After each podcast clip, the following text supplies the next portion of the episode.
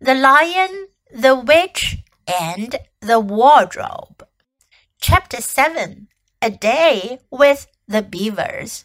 While the two boys were whispering behind, both the girls suddenly cried, Oh, and stopped. The robin! cried Lucy. The robin! It's flown away! And so it had, right out of sight. And now what are we to do? said Edmund, giving Peter a look which was as much as to say, What did I tell you? Shh! Look, said Susan. What? said Peter. There's something moving among the trees over there to the left. They all stared as hard as they could, and no one felt very comfortable. There it goes again, said Susan presently. I saw it that time too, said Peter. It's still there. It's just gone behind that big tree. What is it? asked Lucy, trying very hard not to sound nervous. Whatever it is, said Peter, it's dodging us. It's something that doesn't want to be seen. Let's go home, said Susan. And then, though nobody said it out loud, everyone suddenly realized the same fact that Edmund had whispered to Peter at the end of the last chapter. They were lost. What's it like? said Lizzie. It's it's a kind of animal, said Susan.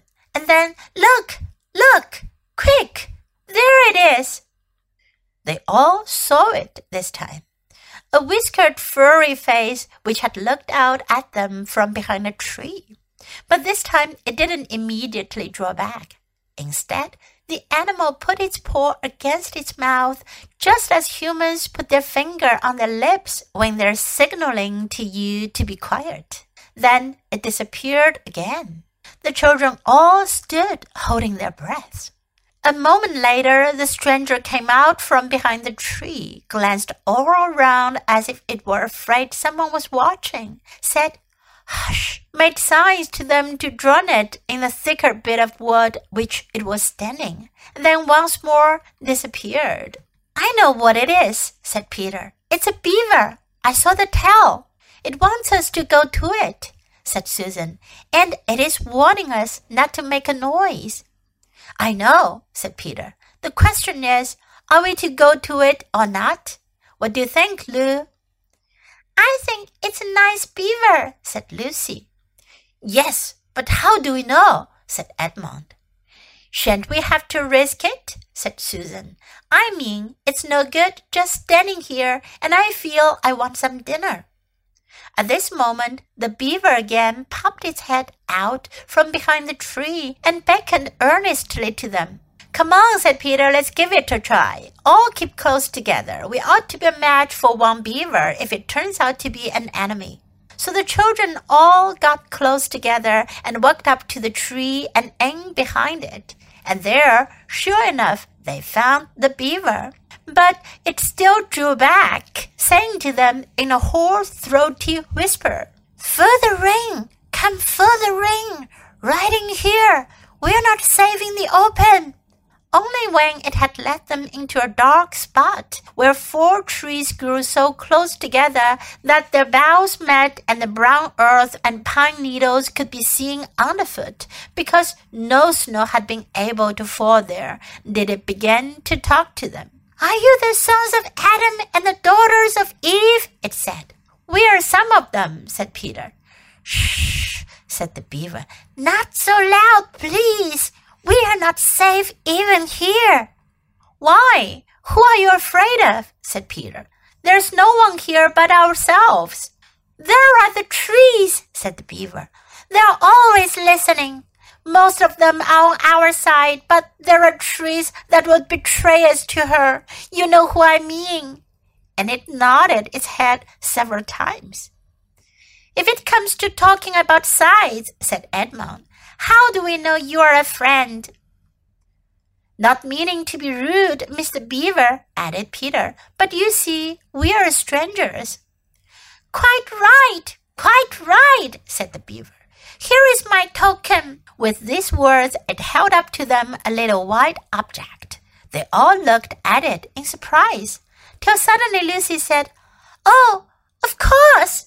It's my handkerchief, the one I gave to poor Miss Tumnus. That's right, said the beaver.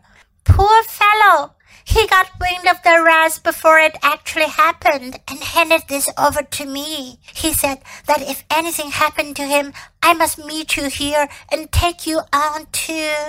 Here the beaver's voice sank into silence, and it gave one or two very mysterious nods. Then signaling to the children to stand as close around it as they possibly could, so that their faces were actually tickled by its whiskers. It added in a low whisper, They say Aslan is on the move, perhaps has already landed. And now a very curious thing happened. None of the children knew who Aslan was any more than you do. But the moment the beaver had spoken these words, everyone felt quite different.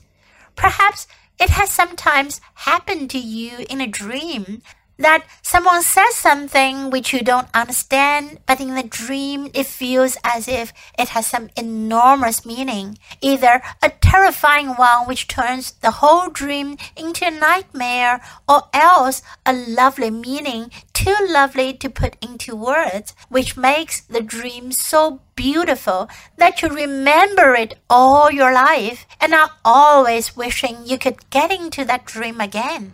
It was like that now. At the name of Aslan, each one of the children felt something jump in its inside. Edmund felt a sensation of mysterious horror. Peter felt suddenly brave and adventurous.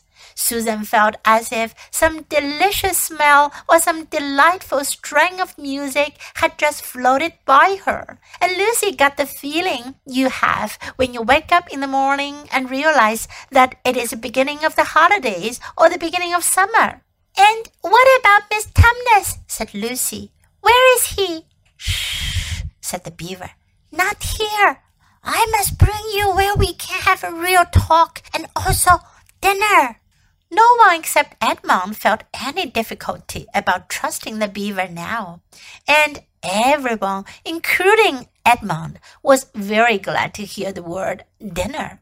They therefore all hurried along behind their new friend, who led them at a surprisingly quick pace, and always in the thickest parts of the forests, for over an hour. Everyone was feeling very tired and very hungry when suddenly the trees began to get thinner in front of them and the ground to fall steeply downhill. A minute later, they came out under the open sky. The sun was still shining and found themselves looking down on a fine sight. They were standing on the edge of a steep, narrow valley, at the bottom of which ran, at least it would have been running if it hadn't been frozen, a fairly large river.